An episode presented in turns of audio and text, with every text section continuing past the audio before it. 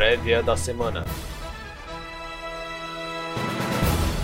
Salve, salve, senhoras e senhores! Hoje é segunda-feira, 16 de novembro de 2020. Todo mundo com a agenda aberta aí, hein? Eu sou Leonardo Levati, editor da TC Mover, e passeio com você nos próximos minutos pelos eventos mais importantes dessa semana. Bora lá? Hoje é dia de vencimento de opções sobre ações na Bolsa Brasileira. Esse é um dia que exige muita cautela e atenção pela volatilidade que pode trazer ao mercado. Já na quarta-feira, os vencimentos são sobre o Ibovespa. A semana também é marcada por algumas teleconferências, como a da Equatorial, holding com atuação no setor elétrico brasileiro, da COSAN, grupo relevante no segmento de energia, e da Azul, uma das nossas companhias aéreas. Com dezembro batendo a porta, o foco pouco a pouco recai sobre o que as empresas vislumbram para o ano que vem. A Lynx, maior software house da América Latina em sistemas de gestão para o varejo, convocou para esta terça-feira, dia 17 de novembro, uma Assembleia Geral Extraordinária de Acionistas para decidir sobre a incorporação dela pela Stone. O Conselho de Administração da Lynx se posicionou favorável à operação durante o mês de outubro. Enquanto a Stone quer avançar no varejo, a Lynx busca uma fatia no campo de serviços financeiros. Seria um competidor de peso para Cielo. Nem preciso dizer que o mercado aguarda o desfecho da Assembleia para dimensionar os impactos que a decisão pode trazer para os papéis, né? Após uma fase restrita de funcionamento, vamos falar do Pix, que estreia a operação plena a partir desta segunda-feira. O novo meio de pagamentos instantâneos é um serviço criado pelo Banco Central, disponível 24 horas, incluindo finais de semana e feriados bem diferente dos DOCs, TEDs e boletos. O Pix vem sendo apontado por alguns especialistas como uma revolução no sistema bancário. Para outros, é apenas mais um meio de pagamento. O investidor deve ficar ligado nos papéis dos bancos e notar como eles reagem. Vamos falar de dados no Brasil? Tem alguns dados relevantes aqui. Destaque para o IGP-10, que mede a evolução dos preços entre os dias 11 de outubro e 10 de novembro e sai nesta segunda. Tem também a segunda prévia do IGPM, que será divulgada na quarta. Esses dados dão pistas sobre o comportamento de preços no atacado e no consumo às vésperas do IPCA 15, uma prévia do IPCA, o indicador oficial da inflação no Brasil. Com isso, olho no mercado de juros DI e no Ibovespa de uma forma geral para supermercadistas e varejistas. E lá fora, tem radar ligado para compreender a dinâmica de crescimento global. Na terça, foco nos números do varejo e da produção industrial nos Estados Unidos. Ainda no terreno americano, pulamos para sexta-feira. Nesse dia, tem vencimento quádruplo de índice e de opções sobre ações na Bolsa de Nova York, quando as movimentações ficam intensas e impactam o equilíbrio dos principais índices. Quanto à eleição presidencial, o investidor foca na escolha dos nomes para o governo de Joe Biden, também na luta judicial pela recontagem travada por Donald Trump na Justiça e no andamento das negociações no Congresso americano para a extensão do pacote de estímulos no país. Dando um pulo na Europa, na quarta tem inflação da zona do euro, que deve reforçar o fortalecimento da moeda europeia e o impacto de fechamentos. Do outro lado do globo, o Banco Popular da China deve manter a taxa prime de um ano em 3,85% por mais um mês, a semana começou com indicadores importantes de atividade de outubro na potência asiática, a produção industrial e as vendas no varejo anual, além da taxa de desemprego mensal. Essas informações pautam o ritmo de recuperação da segunda maior economia do mundo e podem impactar os preços dos ativos de risco, como os índices americanos, especialmente ETFs cíclicos, e o VIX, índice do medo que mede a volatilidade intrínseca dos papéis. Fique ligado também nas treasuries, além das commodities financeiras como o euro e o yuan.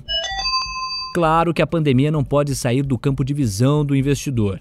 É preciso estar atento sobre os reflexos da segunda onda do coronavírus na Europa e nos Estados Unidos, com possíveis lockdowns ou outras medidas de restrição de circulação das pessoas.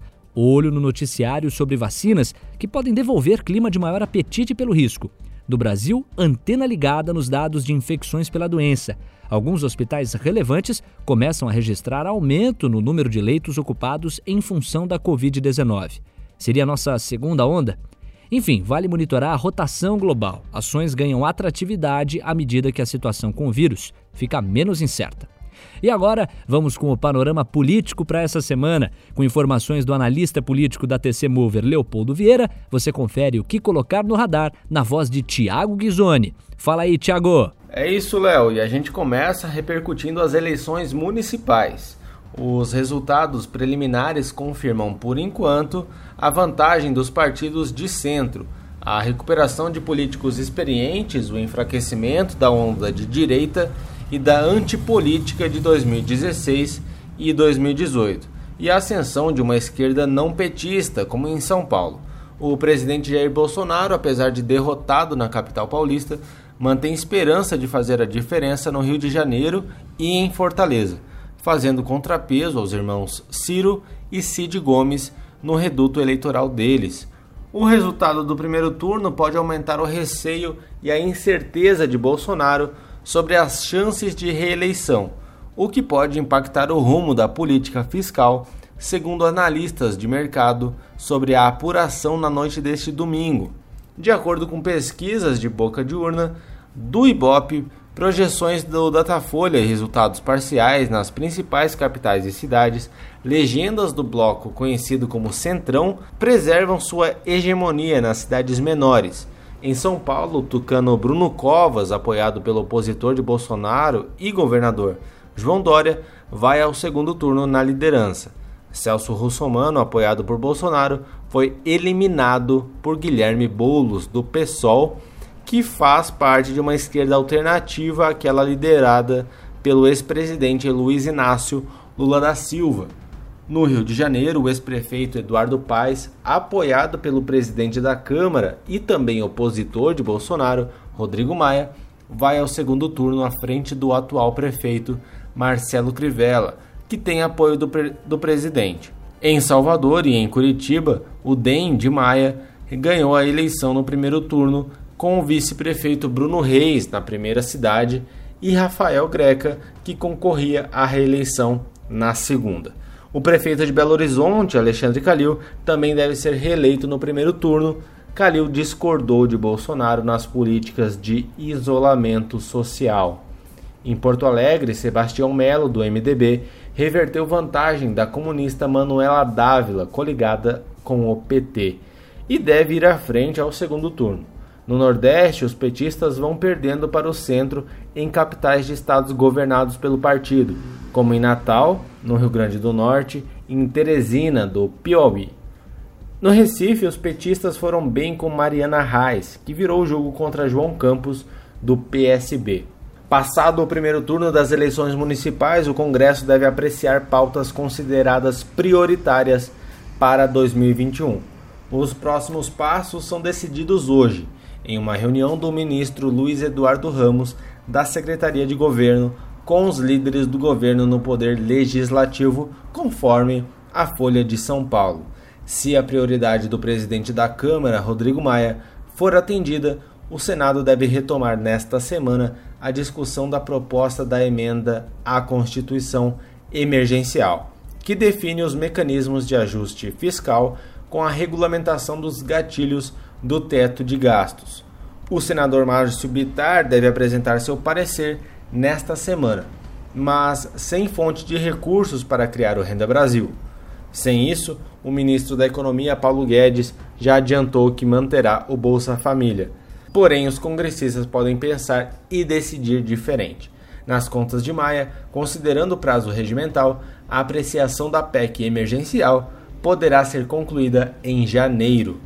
Outras matérias que podem ser pautadas pelos deputados são o marco da cabotagem, que tranca a pauta da casa, o projeto que autoriza o uso do saldo de 177 bilhões de 29 fundos públicos para ajudar a pagar a dívida pública e uma versão mais enxuta do Plano Mansueto, que estabelecia regras de equilíbrio financeiro para estados endividados. Bom, a proposta de autonomia do Banco Central é uma dúvida, com chance menor de entrar em pauta. Contudo, tem apoio na Câmara para ser aprovado rapidamente se os parlamentares quiserem. Maia disse que vai reunir os líderes de todos os partidos da Câmara no início desta semana.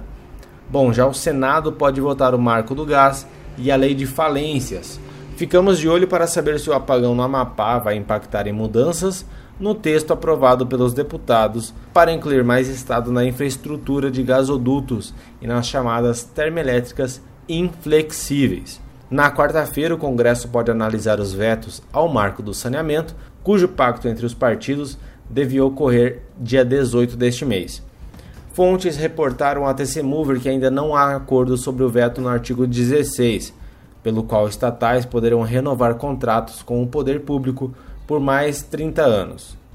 No entanto, os bons resultados dos últimos leilões no setor contribuem no sentido de mantê-lo, conforme a apuração da Arco Advice.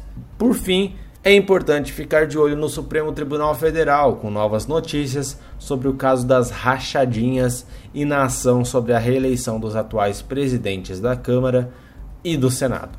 Bom, por hoje é isso e voltamos na próxima segunda-feira com mais uma prévia da semana.